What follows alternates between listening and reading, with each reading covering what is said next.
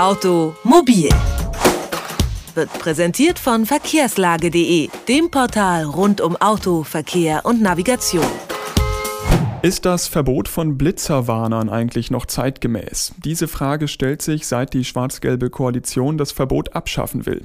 Wer sich mit einer App oder mit Hilfe eines Navigationsgerätes während der Fahrt über mobile Blitzer und die sogenannten starren Kästen informiert, der muss eigentlich 75 Euro Strafe zahlen. Außerdem sind vier Punkte in der Verkehrssünderkartei in Flensburg fällig. Bislang scheint das Gesetz aber ohnehin kaum angewendet worden zu sein. Ob Blitzerwarner legalisiert werden sollen oder nicht, darüber spreche ich mit Thomas Breitling vom Autoclub Europa. Einen schönen guten Tag. Guten Tag, Herr Kirchhoff. Herr Breitling, ob Navi oder Blitzer-App, haben Sie eigentlich jemals sowas schon benutzt? Ich habe das schon benutzt im Ausland, weil es äh, in einem äh, Navigationsgerät integriert war und ich äh, mit einem fremden Fahrzeug unterwegs war und gar nicht wusste, wie ich das deaktivieren kann. Aber ich sage Ihnen ehrlich, ich habe es eigentlich nicht gebraucht. Mhm, weil sie eh immer äh, richtig gefahren sind, nicht zu schnell.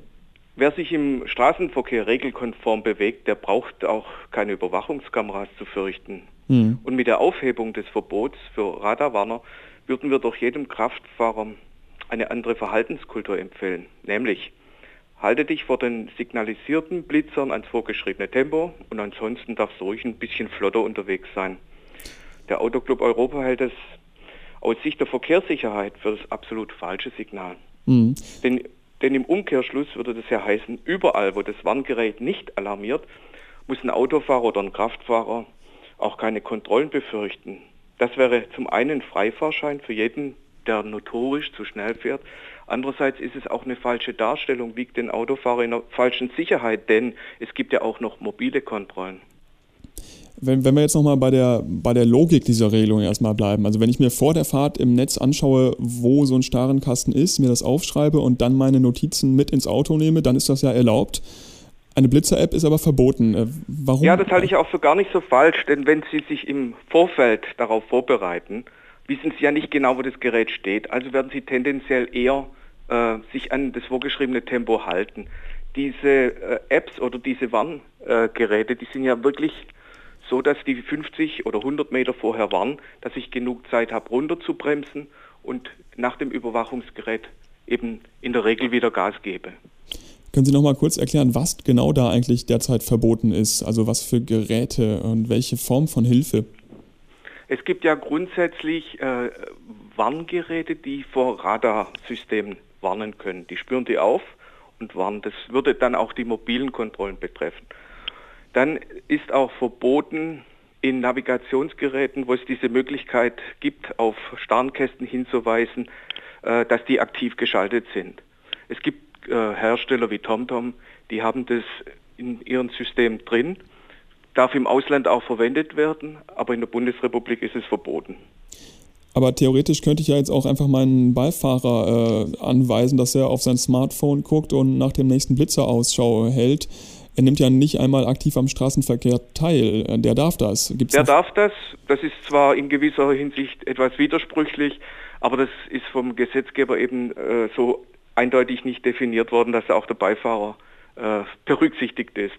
Verkehrsexperten von Union und FDP wollen ja jetzt das Verbot teilweise kippen. Das haben wir schon angesprochen. Das Argument, ähm, ihr Argument ist nicht zeitgemäß und das scheint erstmal nachvollziehbar. Äh, Sie haben zwar eben schon gesagt, Sie halten das für ein falsches Signal, aber spricht aus Ihrer Sicht irgendetwas für eine Legalisierung? Ja, die Legalisierung impliziert eigentlich, äh, dass es gar nicht so schlimm ist, dass es ja eigentlich äh, legal ist, etwas über dem Tempo zu fahren über dem vorgeschriebenen Tempo zu fahren. Wir wollen, äh, also wir, der Autoclub Europa, wollen, dass es eine größere Akzeptanz gibt für die Verkehrsvorschriften und auch für die vorgeschriebenen Geschwindigkeiten. Aber man kann ja dieses, äh, wie wir gerade besprochen haben, dieses Verbot schon jetzt sehr gut umgehen. Also wird es überhaupt angewendet? Äh, werden Vergehen irgendwie geahndet? Uns ist nicht bekannt, dass es in dieser Hinsicht mal tatsächlich zu Kontrollen gekommen ist. Äh, ich kenne auch keine Gerichte, die in dieser Sache irgendwelche Urteile erlassen haben. Dennoch ist es juristisch möglich, wenn die Polizei einen Verdachtsmoment hat, dass sie so ein Gerät auch beschlagnahmen darf. Anwohner zum Beispiel, die kennen die festen Standorte sowieso schon und wissen, wo sie bremsen müssen. Äh, kommen Blitzer denn trotz Blitzerwarnern und auch Radiodurchsagen, die gibt es ja auch schon, kommen die trotzdem ihrer ursprünglichen Aufgabe nach? Entzerren sie Unfallschwerpunkte? Wir haben äh, diese Überwachungskameras schon seit fast 50 Jahren und die haben wirklich die Verkehrssicherheit verbessert. Davon sind wir überzeugt. Könnte man nicht auch einfach mit einem Schild vor einem Unfallschwerpunkt warnen? Das wird ja in der Regel gemacht. Es gibt ja auch äh, diese äh, Hinweise auf Unfallschwerpunkte.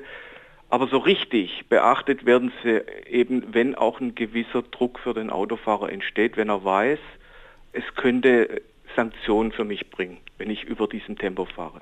Das sagt Thomas Breitling vom Autoclub Europa. Seiner Meinung nach ist eine Legalisierung von Blitzer-Warn-Apps ein grundsätzlich falsches Signal. Vielen Dank für das Gespräch. Ich bedanke mich auch. Automobil, jede Woche, präsentiert von verkehrslage.de.